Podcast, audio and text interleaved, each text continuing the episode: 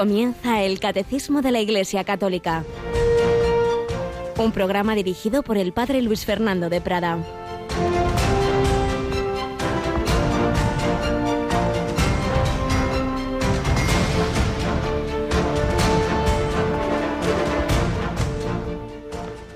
De dentro del corazón del hombre salen los pensamientos perversos, las fornicaciones, robos, homicidios, adulterios, codicias, malicias, fraudes, desenfreno, envidia, difamación, orgullo, frivolidad.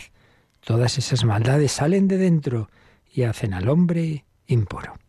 Alabado sean Jesús, María y José, muy buenos días en este miércoles 10 de febrero de 2021. Llevamos ya el primer tercio de este mes, víspera de Nuestra Señora de Lourdes, memoria de Santa Escolástica, hermana de San Benito.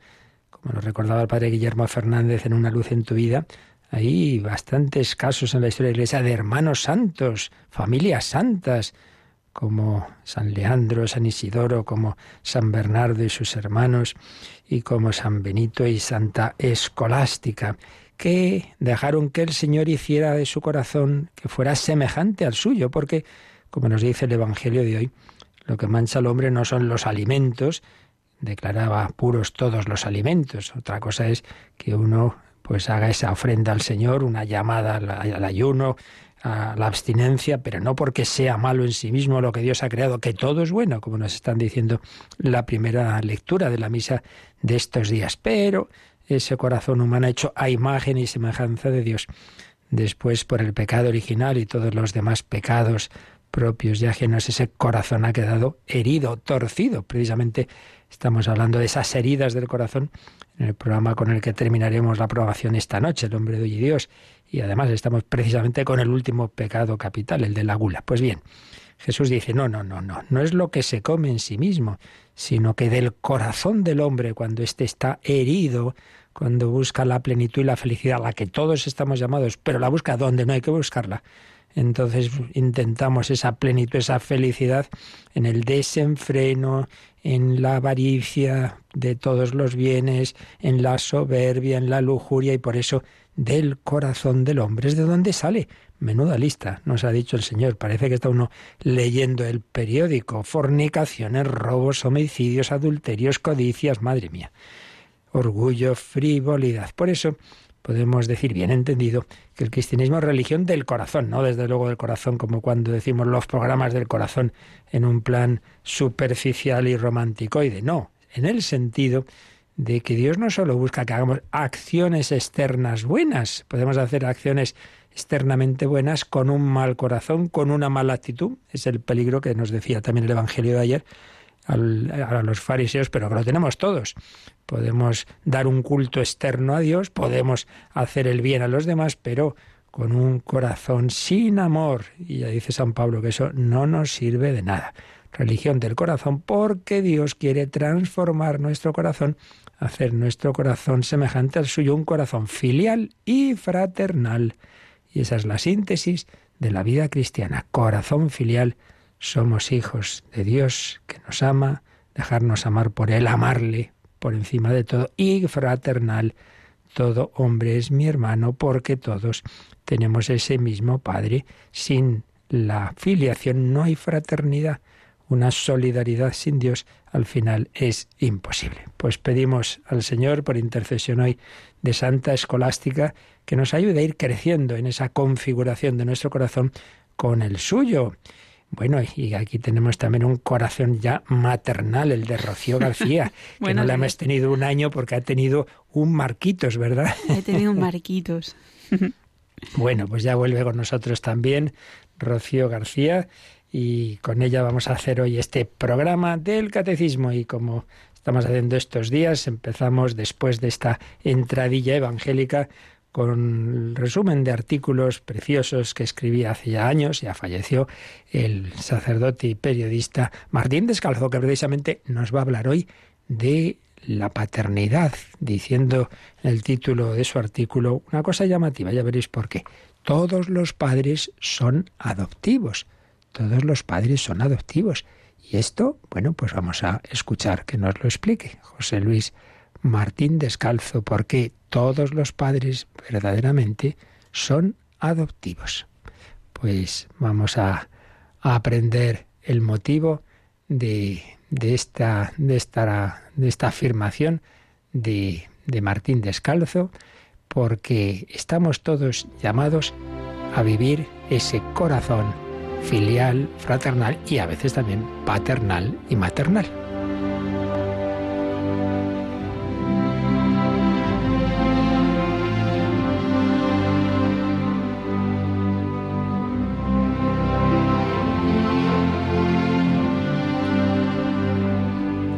Todos los padres son adoptivos. Resumimos un artículo con ese título que escribió años A José Luis Martín Descalzo. Cada vez me convenzo más de la razón que tenía Charles Peggy al asegurar que los grandes aventureros del siglo XX son los padres de familia. Efectivamente, cuando hace cuatro siglos un hombre sentía ardiente su corazón, dejaba atrás todas sus cosas, se embarcaba en un viejo galeón, llegaba a las Américas, cruzaba montes y cordilleras, descubría un nuevo mar, conquistaba una nueva nación. Hoy, ese mismo hombre de corazón quemante emprendería otra conquista no menor. Buscaría una mujer, se casaría con ella, se atrevería a tener hijos y no precisaría para esto menos dosis de valentía que el viejo conquistador. Tengo por ello una casi infinita admiración hacia todos los padres de familia. El problema está en que desgraciadamente en nuestro mundo hay muchos progenitores y no demasiados padres. A ver si me explico. Escribo este comentario tras leer y rumiar un texto de una psiquiatra francesa que escribe Tres segundos bastan al hombre para ser progenitor. Ser padre es algo muy distinto. En rigor, solo hay padres adoptivos. Todo padre verdadero ha de adoptar a su hijo.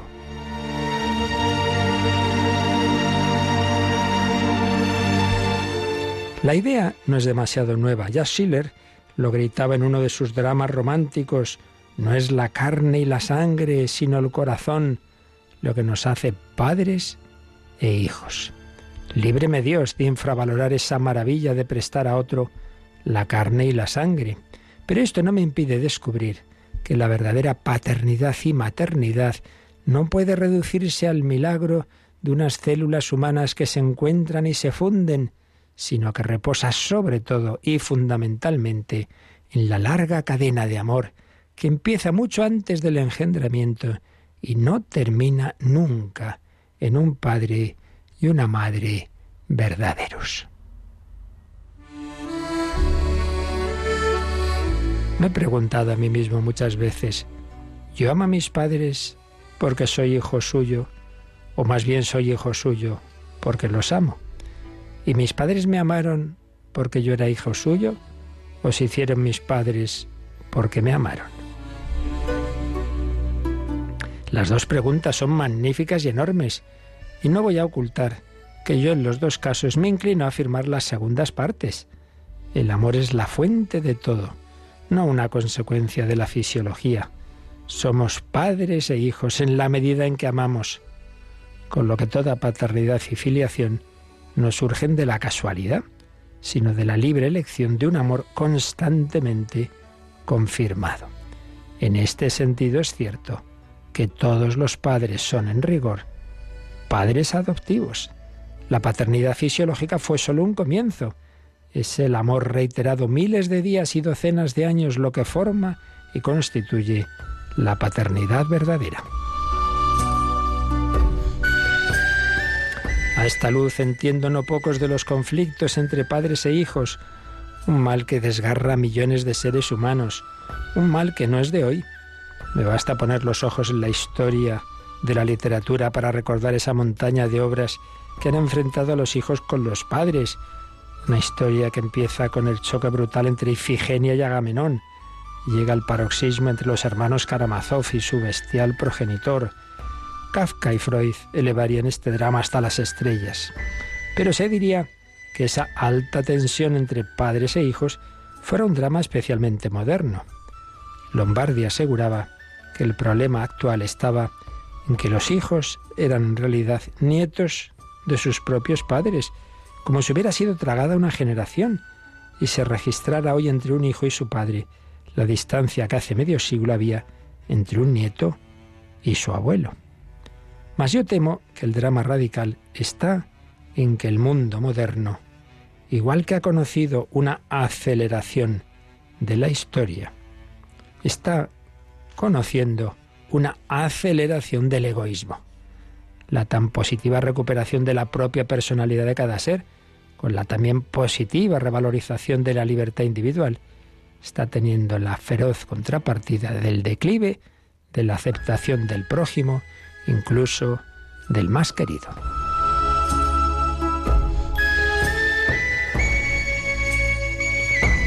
¿Estoy queriendo decir que en todo conflicto entre padres e hijos hay falta de amor por una de las dos partes o por las dos a la vez? No diré yo que siempre, porque también está ese terrible misterio de la libertad humana, pero sí que en un 99% de los casos. Diré más, donde hay amor, el conflicto no puede ser durable. Creo apasionadamente que es cierto aquello de la Biblia. El amor es más fuerte que la muerte. Un padre que no cesa de adoptar a su hijo con su amor tendrá siempre a un hijo que terminará por serlo. Esta es la razón, concluía, por la que yo admiro tanto a esos verdaderos padres que saben que nunca se termina de engendrar lo ya engendrado. Esta es la causa por la que más por la que lo que más me gusta del sacerdocio y del periodismo es poder ser padre de muchas almas. Esa es también la clave de por qué siento un poco de envidia hacia toda paternidad por recuerdo, porque recuerdo aquello que escribió Francis Bacon. Los hijos aumentan los cuidados de la vida, pero al llenar la vida, atenúan el recuerdo de la muerte. Pues todos nosotros, queridos oyentes, más allá de la vocación paternal, sacerdotal o del soltero, pero que él vive eh, su vida no encerrado en su egoísmo, sino dado también al amor del prójimo, de los demás. Cuánta gente buena he conocido en las parroquias, entregada a los más necesitados, a los enfermos, a los niños en las catequesis, todos llamados a amar. Y desde esa perspectiva a ser fecundos en unión con el Padre Eterno, con aquel que, como nos dice San Pablo, es fuente de toda paternidad en el cielo y en la tierra.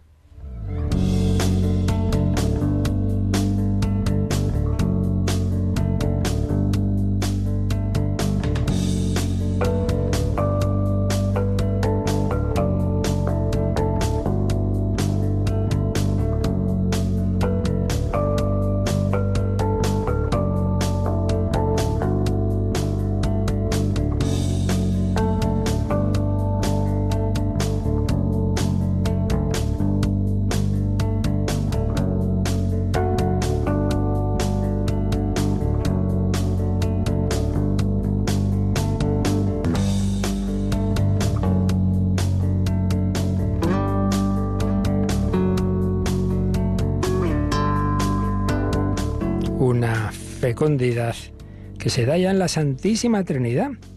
El Padre engendra eternamente a su Hijo. Menuda fecundidad, Dios de Dios, luz de luz. Y el Padre y el Hijo, amándose, expiran, como dice la teología, al Espíritu Santo. Pues de nuevo, menuda fecundidad. El don de Dios es Dios también. Y esa fecundidad intratrinitaria sale hacia afuera, y Dios crea el mundo. Pues de nuevo, qué fecundidad, este gran universo, pero todo para preparar la morada para miles de millones de hijos, ángeles, hombres, llamados a vivir desde Dios, a recibir la participación de la vida divina, la gracia, y así unidos por el Espíritu Santo al Hijo Eterno, llamados a ser hijos en el Hijo llamados a vivir en la Santísima Trinidad. Bueno, pues la fuente de todo ello es la obra redentora y santificadora de la Santísima Trinidad que realizó nuestro Señor Jesucristo enviado por el Padre, movido por el Espíritu Santo y comunicándonos ese mismo Espíritu Santo a todos aquellos que abren su corazón a esa comunicación, porque siempre Dios respeta nuestra libertad,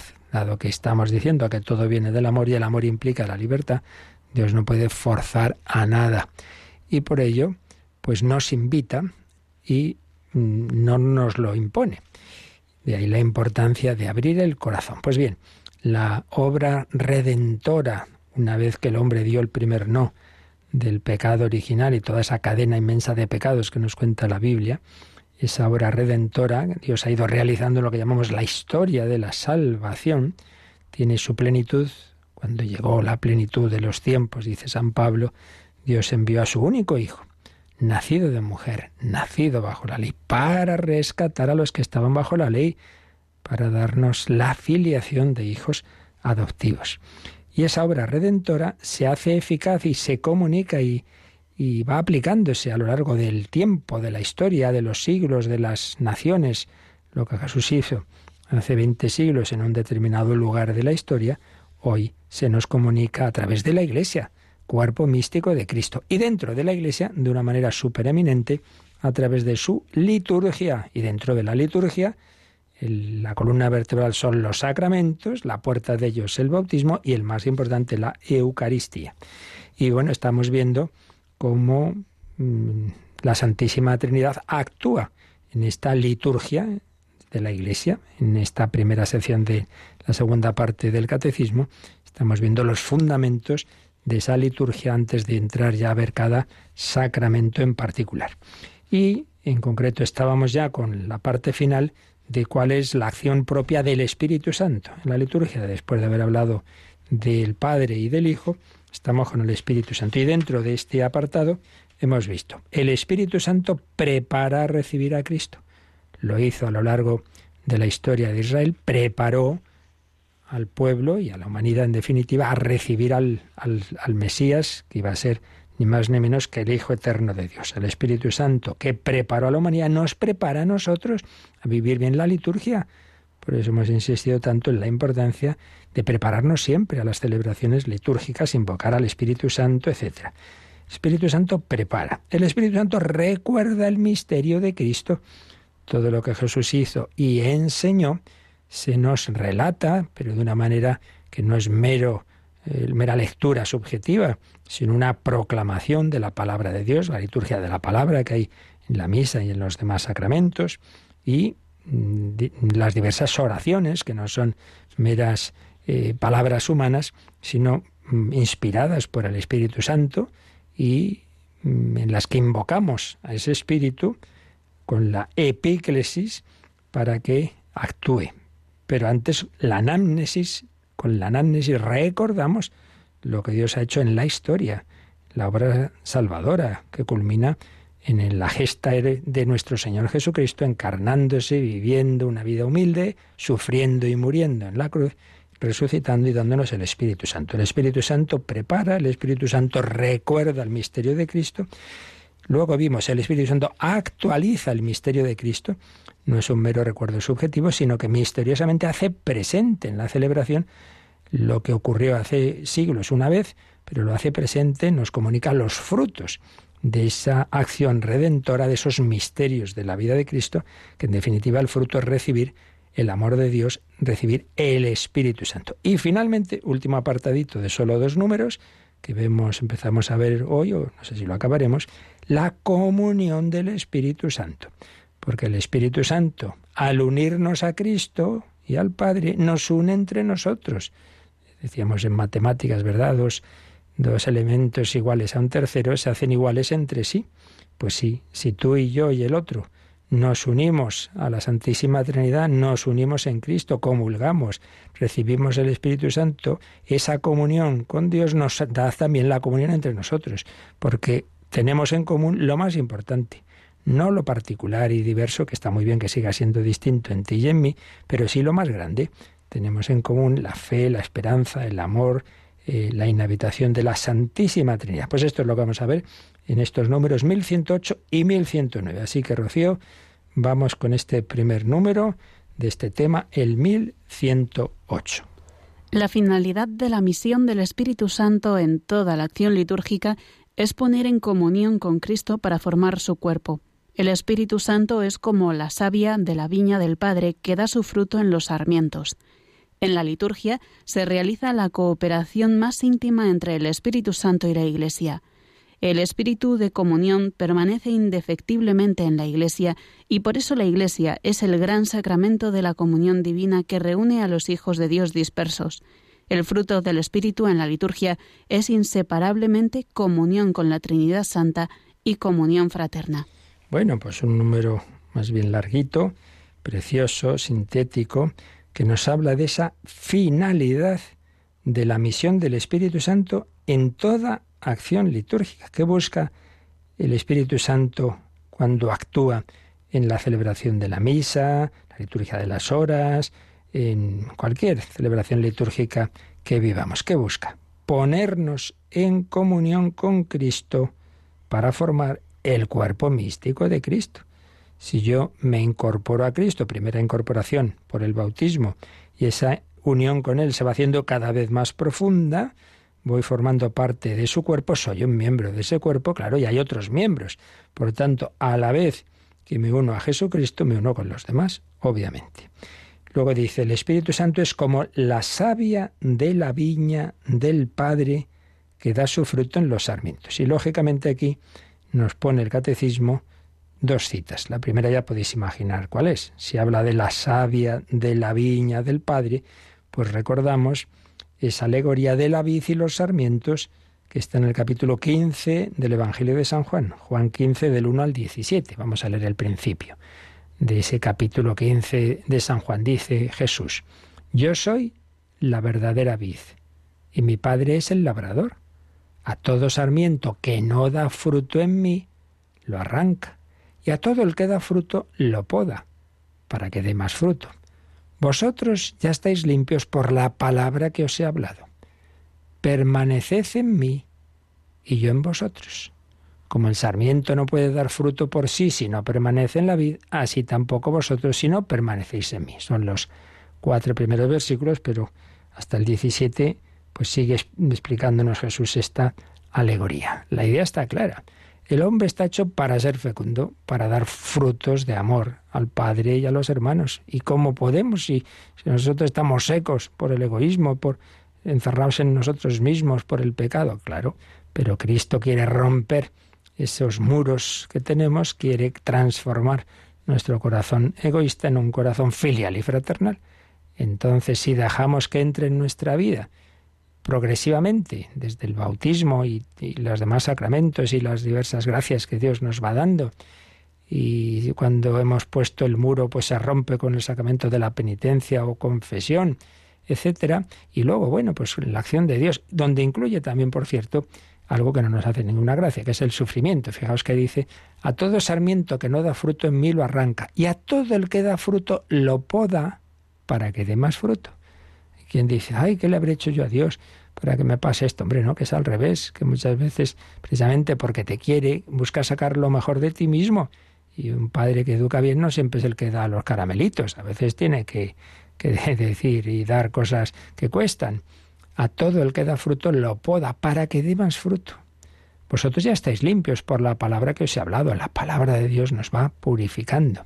Y la clave es este versículo 4. Permaneced en mí y yo en vosotros. ¿Veis? La comunión, unión con Cristo que hace el Espíritu Santo. Y la otra cita que nos pone el catecismo es Gálatas 5, versículo 22, aunque lo podemos coger desde el 19. Es donde San Pablo dice que una de dos, esto es muy importante, una de dos.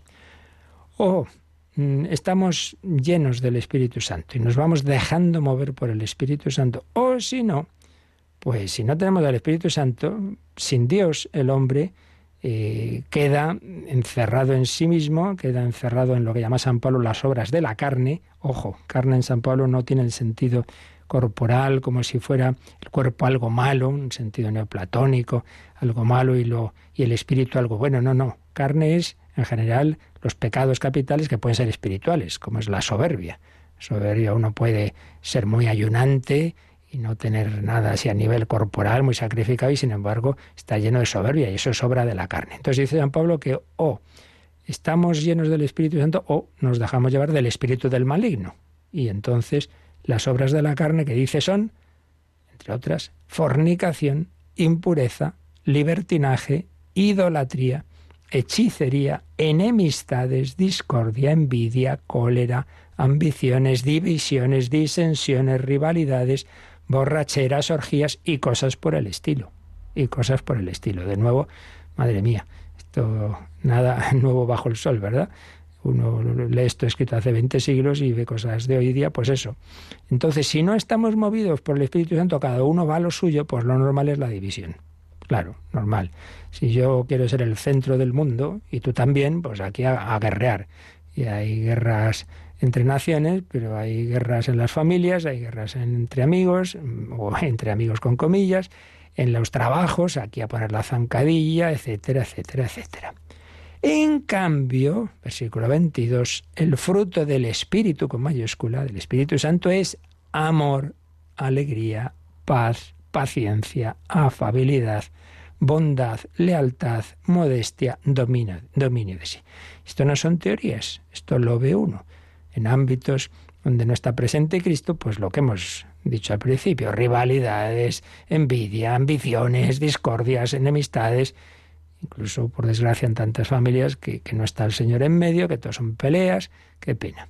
Se convierte en un infierno cuando están llamados a ser un cielo, pero va uno, una comunidad religiosa fervorosa, y uno dice, madre mía, qué maravilla, qué alegría, qué caridad, Nada es perfecto en este mundo, ya lo sabemos, pero no hay color, no hay color. Y uno ha conocido ya muchas cosas y muchas comunidades y uno dice, qué maravilla lo que puede hacer el Espíritu Santo, alegría, paz, paciencia, afabilidad, etc. Por tanto, el Espíritu Santo genera comunión con Cristo y por tanto comunión entre nosotros con esas características, con esas virtudes que nos dice el Señor, que nos dice San Pablo. Sigue diciendo el 1108. En la liturgia se realiza la cooperación más íntima entre el Espíritu Santo y la Iglesia. Esto ya lo vimos.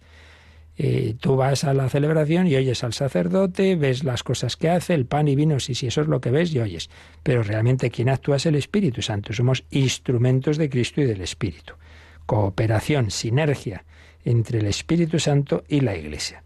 El Espíritu de comunión permanece indefectiblemente en la Iglesia. Eso es así, ahí está. Luego lo recibiremos o no, pero ahí está. Y por eso la Iglesia es el gran sacramento de la comunión divina que reúne a los hijos de Dios dispersos. Ya dijimos que la palabra sacramento tiene un sentido amplio, que es el protosacramento, la humanidad de Cristo. Dios se nos ha hecho visible en, el hombre Cristo Jesús. Y luego, también sacramento primordial, la Iglesia, porque a través de, de ese cuerpo místico, de eso que vemos y oímos, pues es donde recibimos lo que no, lo que no vemos. Recibimos a Cristo, recibimos al Espíritu Santo. La Iglesia es el gran sacramento de la comunión con Dios y de nuevo repetimos, y al ser con Dios es entre nosotros también.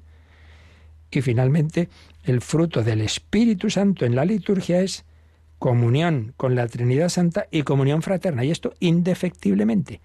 Si dices, sí, sí, yo me uno con Dios, pero los demás allá ellos, pues perdona, entonces no te has unido con Dios, porque la unión con la Santísima Trinidad lo es con los hombres. Las espiritualidades, pues que están muy de moda, nueva era, cosas extrañas que te encierran en ti mismo. Yo estoy en paz conmigo mismo, mirándome al ombligo y pasando del prójimo. Pues hijo mío, de eso de cristiano no tiene nada y por tanto tampoco de humano porque el ser humano está hecho para encontrar la paz, no en el encerramiento, en su egoísmo, eso, que me dejen en paz. Algunos entienden la paz, que, me dejen tranquilo, o sea, el egoísmo, que a mí no me moleste nadie. Pues esa no es la paz de Cristo. La paz de Cristo viene del amor que implica pensar en los demás. Pero se puede y se debe hacer con paz, sin agobio, sin estrés, cuando uno hace lo que tiene que hacer, no más ni menos el fruto del Espíritu Santo es inseparablemente comunión con la Santísima Trinidad y con los hermanos. Y por eso nos pone aquí otra cita bien importante y conocida, que es de la primera carta de San Juan, el gran evangelista y apóstol del amor fraterno, ¿verdad? Primera carta de Juan, capítulo 1, del 3 al 7, dice así, eso que hemos visto y oído, a Cristo, eso que hemos visto y oído, os lo anunciamos, para que estéis en comunión con nosotros Y nuestra comunión es con el Padre y con su Hijo Jesucristo. Veis a la vez con nosotros y con la Trinidad. Os escribimos esto para que nuestro gozo sea completo, la alegría, fruto del amor. Este es el mensaje que hemos oído de él y que os anunciamos. San Juan lo oyó a Jesús directamente. Dios es luz y en él no hay tiniebla alguna. Si decimos que estamos en comunión con él y vivimos en las tinieblas, mentimos y no obramos la verdad. Sí, sí, yo rezo mucho, muy místico, y luego no hay quien te aguante, mentimos y no obramos la verdad. Pero si caminamos en la luz, lo mismo que Él está en la luz, entonces estamos en comunión unos con otros y la sangre de su Hijo Jesús nos limpia de todo pecado. ¿Veis? Está todo unido. Jesús nos limpia de la soberbia, del egoísmo, nos une a Él y por tanto nos pone en comunión unos con otros el amor de Dios se convierte en amor fraterno. Unidad con el Señor, un solo Señor, una sola fe, pues eso genera que estemos en comunión unos con otros.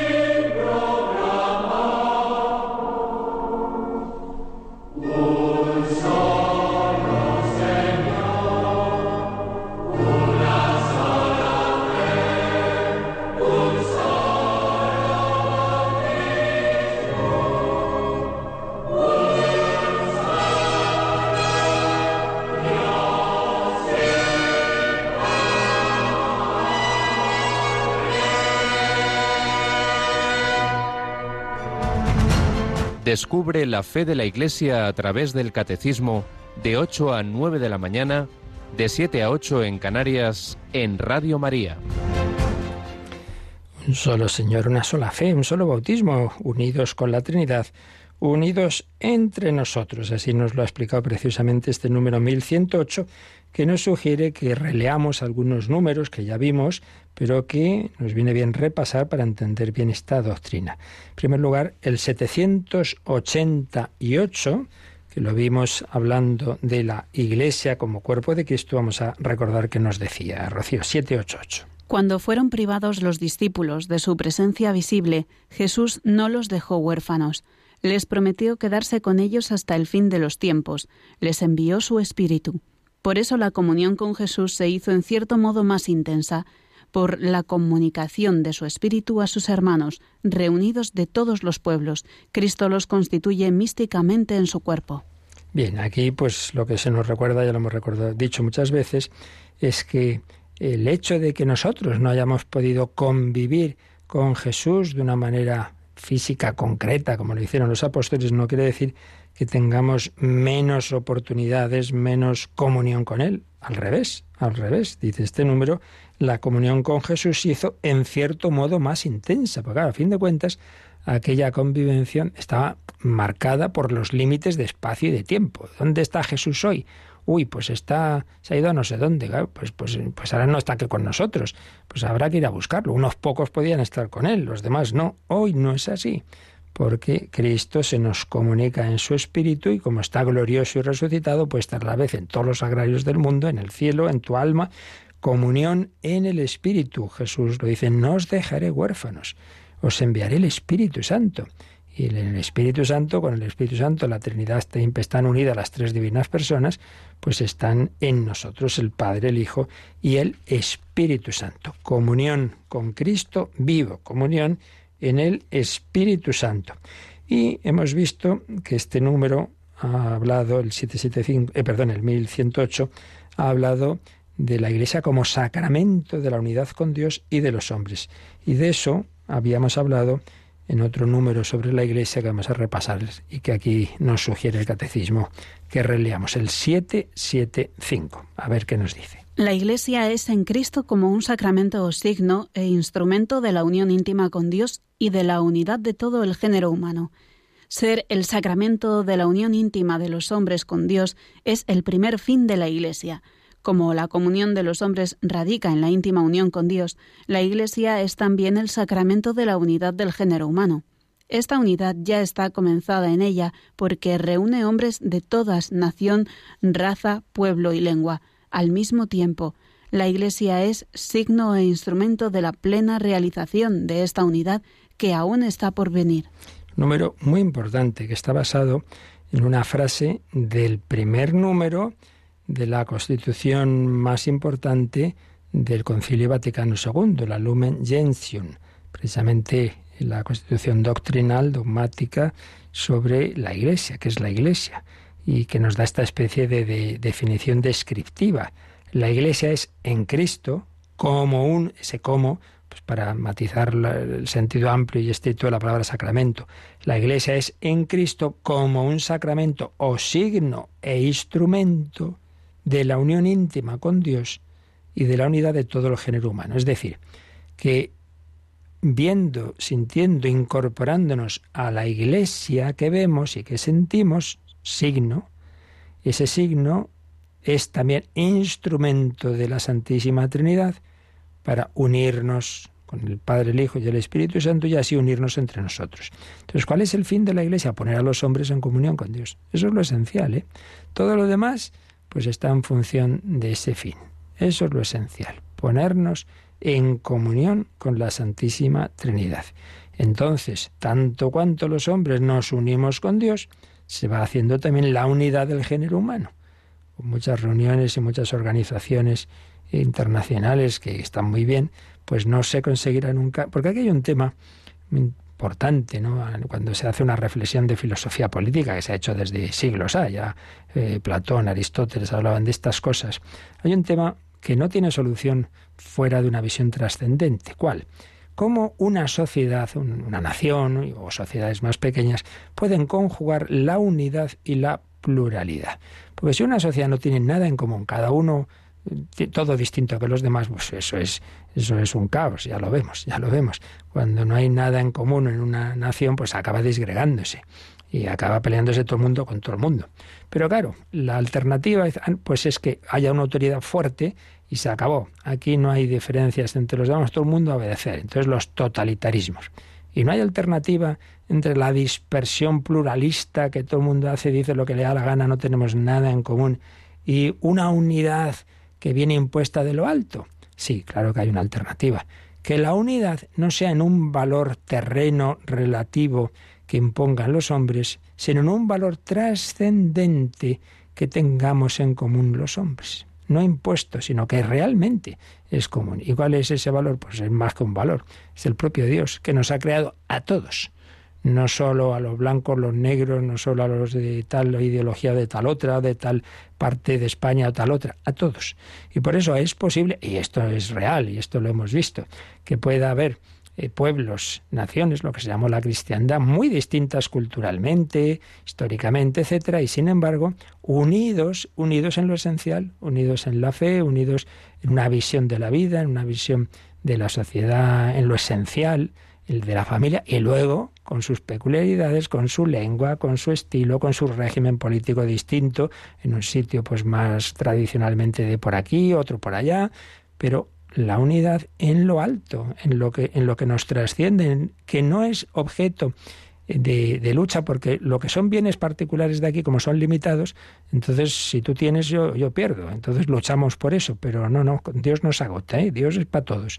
No tenemos que pelearnos por disfrutar de Dios, todo lo contrario. Pues bien, la Iglesia es ese instrumento que tanto cuanto nos une con Dios, nos une entre nosotros. Esa es la maravilla a la que estamos llamados. Eso es lo que experimentamos pues cuando vamos a una JMJ, una Jornada Mundial de la Juventud o de las familias, o está uno en la Plaza de San Pedro y vemos de todas las naciones, de todas las razas, de todos los colores. Bueno, en Radio María, las reuniones a que yo he podido asistir eh, de, directores, presidentes, eh, colaboradores de Radio Marías de todos los continentes, pues ves, cada uno con su estilo, pero luego unidos en el Señor, en la Virgen, es una maravilla. Y es que enseguida, enseguida se hace una comunión, porque dentro de, manteniendo esas diferencias que son sanas, como hay diferencias entre los santos, entre los carismas, en la Iglesia, sí, muy bien, no pasa nada, pero es que vivimos lo esencial en común.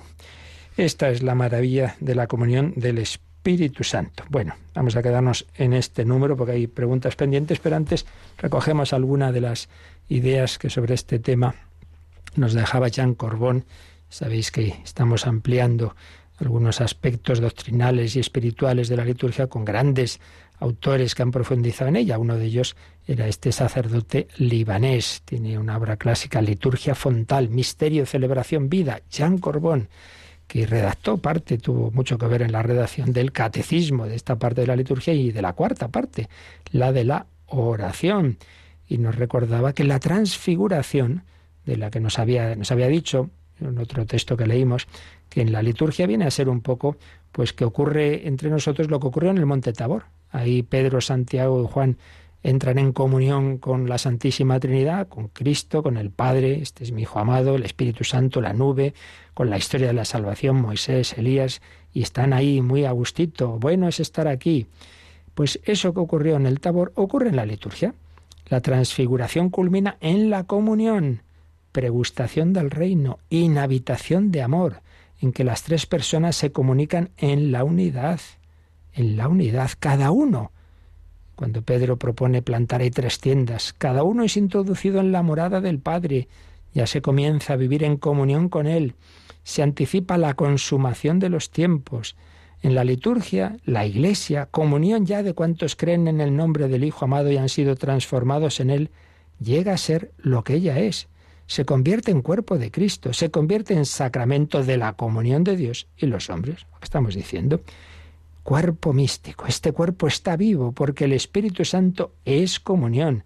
La gracia de nuestro Señor Jesucristo, el amor del Padre y la comunión del Espíritu Santo esté con todos vosotros. Como sabéis, es una de las fórmulas con que podemos empezar la misa. Está acogida de la carta de San Pablo, la segunda carta de San Pablo a los Corintios 13:13. 13. Porque ese cuerpo de Cristo no es monolítico, es orgánico. Está compuesto de miembros vivos, dotados de múltiples carismas lo que estamos diciendo. Si el cuerpo es sacramento de la comunión, cada miembro lo es por su parte. El cristiano es un ser sacramental. Participa de la kenosis, del abajamiento, de amor del Señor y de su espíritu. Comunión, compartir la misma tarea con otros. La iglesia es comunión, porque de tal manera es una con Cristo que comparte con todo su ser la muerte y la resurrección de su Señor. Por eso solo los bautizados son los actores de la liturgia en este mundo, claro. Por la crismación ellos han recibido también el don personal del Espíritu Santo, que les hace aptos para ser servidores del único en el único siervo que es Cristo de todas las epíclesis que le sean confiadas a cada uno según sus carismas, tanto en la liturgia celebrada como en la liturgia vivida. También invoca al Espíritu Santo. Decíamos que eso era la epíclesis. La energía de la comunión del Espíritu Santo hace del cuerpo de Cristo el sacerdocio real, que dice la primera carta de Pedro. Ese reino de sacerdotes para Dios y su Padre, que dice Apocalipsis 1.6.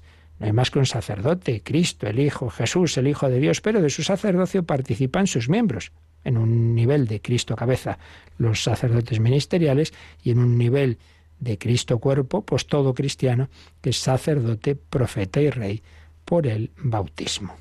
Bueno, seguiremos recogiendo enseñanzas de Jean Corbon, seguiremos profundizando en esta acción del Espíritu Santo que genera la comunión, pero vamos a, a dejarlo ya aquí porque teníamos varias cuestiones pendientes y tenemos como siempre este momento final de convertir lo que hemos reflexionado en oración, invocando al Espíritu Santo, pero también de esas consultas, las pendientes y las que queráis ahora enviarnos, como nos van enseguida a recordar. Participa en el programa con tus preguntas y dudas. Llama al 91005 9419 91005 9419. Puedes escribir un mail a catecismo arroba o escribirnos un mensaje al teléfono de WhatsApp 668 594 383 668 594 383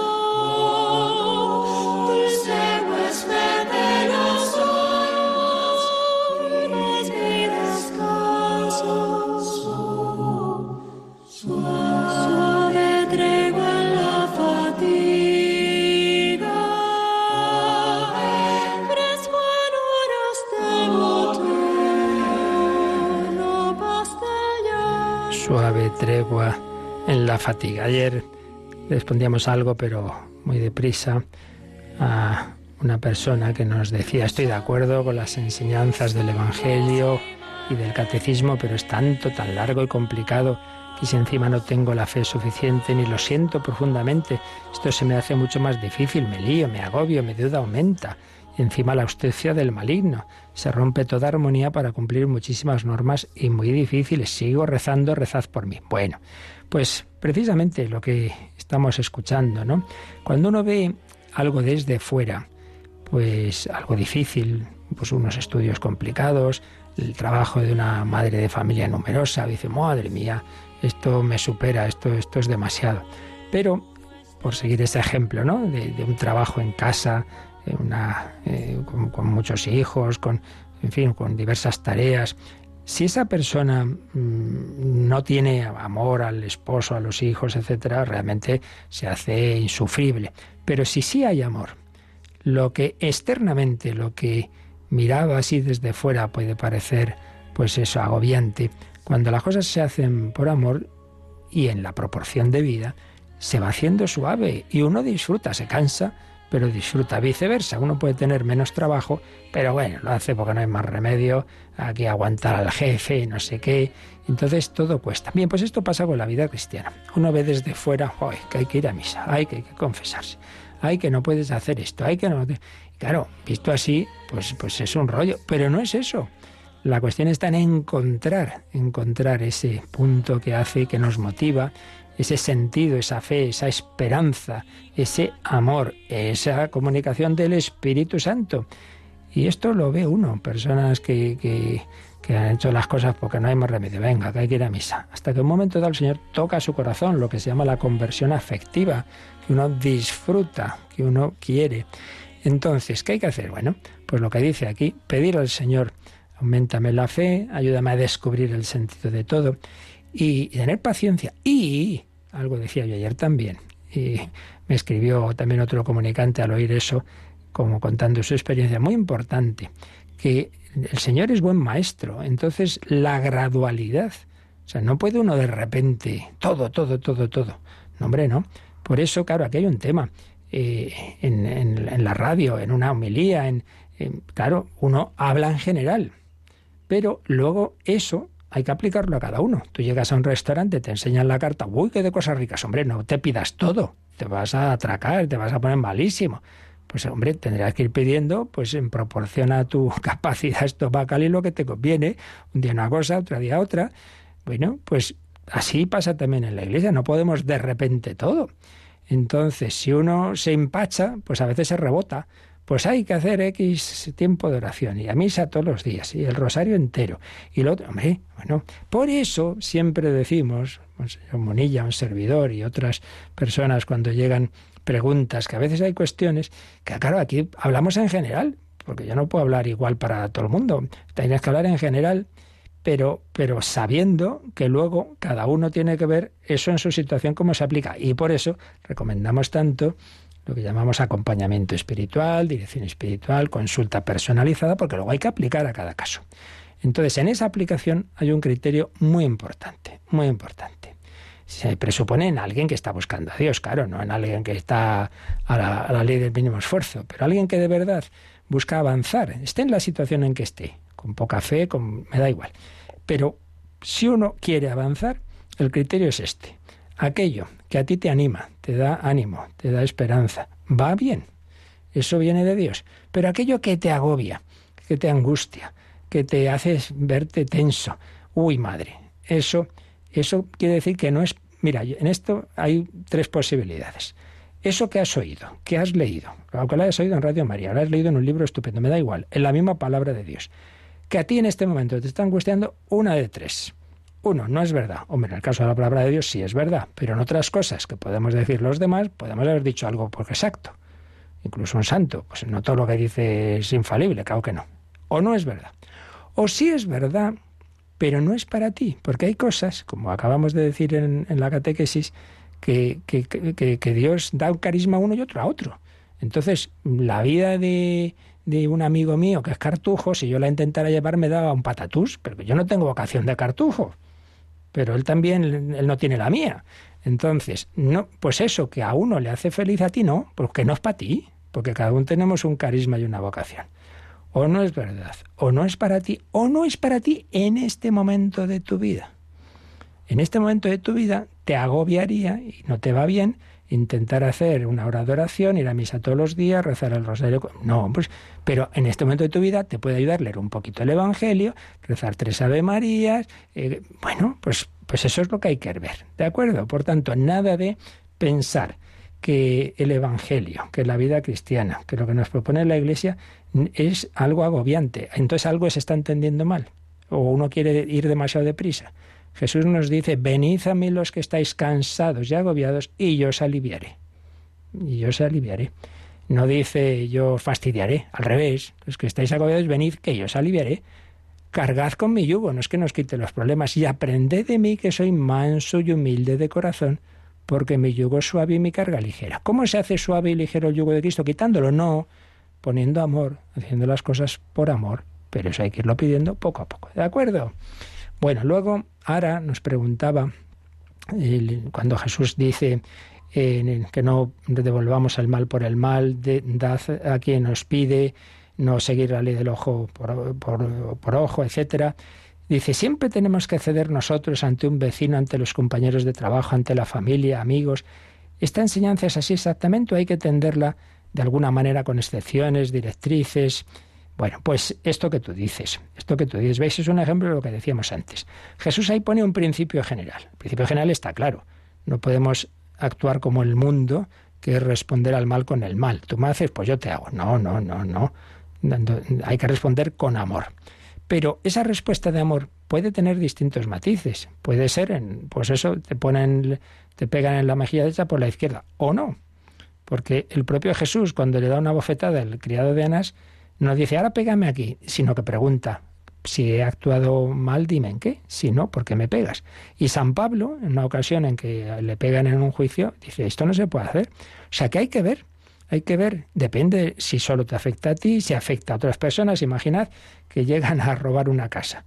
Entonces el padre de familia dice, ay, sí, sí, hay que, no hay que resistir al mal. Pasen ustedes, roben, hagan lo que quieran con mis hijos. Hombre, no, no, y no digamos un policía, etcétera. No, no puede decir, ale, ale, que los malos actúen. No, hombre. Por eso, como bien dices, hay que ver. El principio general es ese. Pero luego volvemos a lo de antes. Hay que discernir en cada caso. Si es que hay cuestiones que no puede ser una, una cosa general, sí, blanco-negro, sino que hay un discernimiento. ¿De acuerdo?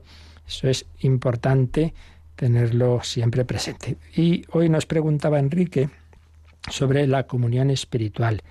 Bueno, explicarla a fondo quizá nos llevaría, ya lo haremos en alguna ocasión más, pero bueno, lo esencial es esto. Mira, en todo sacramento, empezando por el más fundamental para la salvación, que es el bautismo, está lo que es el sacramento como tal y lo que se llama el bautismo de deseo. Es decir, una persona quiere hacer lo que Dios quiere, desea hacer lo que Dios nos pide. Está deseando bautizarse, pero no se ha bautizado todavía y puede que se muera, pero tenía ya ese bautismo de deseo. Bueno, pues algo así es la comunión, como en los demás sacramentos, está el hecho sacramental, que es el ideal, evidentemente, eh, recibir el cuerpo y la sangre de Cristo. Pero eso es un momento. Y luego las especies sacramentales, hasta que se disuelven, pues eso puede tardar 10 minutos, 12. Por eso se aconseja mucho no salir disparado después de la misa, sino quedarse un ratito de oración. Muy bien.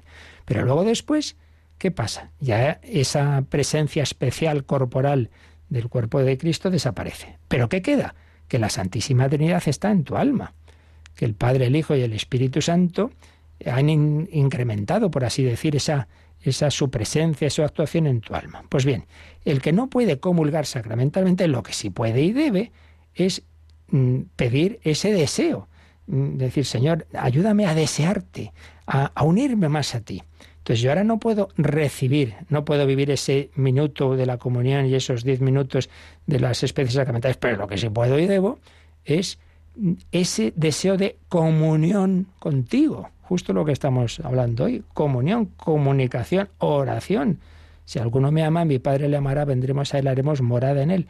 Entonces yo me encantaría estar ahí, me encantaría poder comulgar sacramentalmente y eh, ojalá, pues cuanto antes lo pueda hacer, pero entre tanto lo que nadie me puede impedir es que yo desee esa unión contigo, que haga oración, que, que, que te pida, que me des la gracia, como si realmente yo estuviera allí, de estar más unido a ti. Por ahí va la cosa, por ahí va la cosa dentro del misterio que siempre es todo lo relativo a la unión con Dios. Bueno, seguiremos, si Dios quiere, profundizando en todo esto y pedimos al Señor su bendición para vivir el día en comunión con Él y con los hermanos. La bendición de Dios Todopoderoso, Padre, Hijo y Espíritu Santo, descienda sobre vosotros. Alabado sea Jesucristo.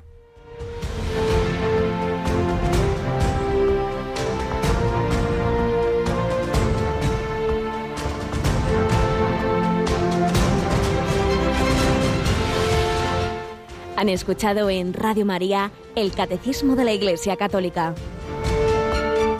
Un programa dirigido por el Padre Luis Fernando de Prada.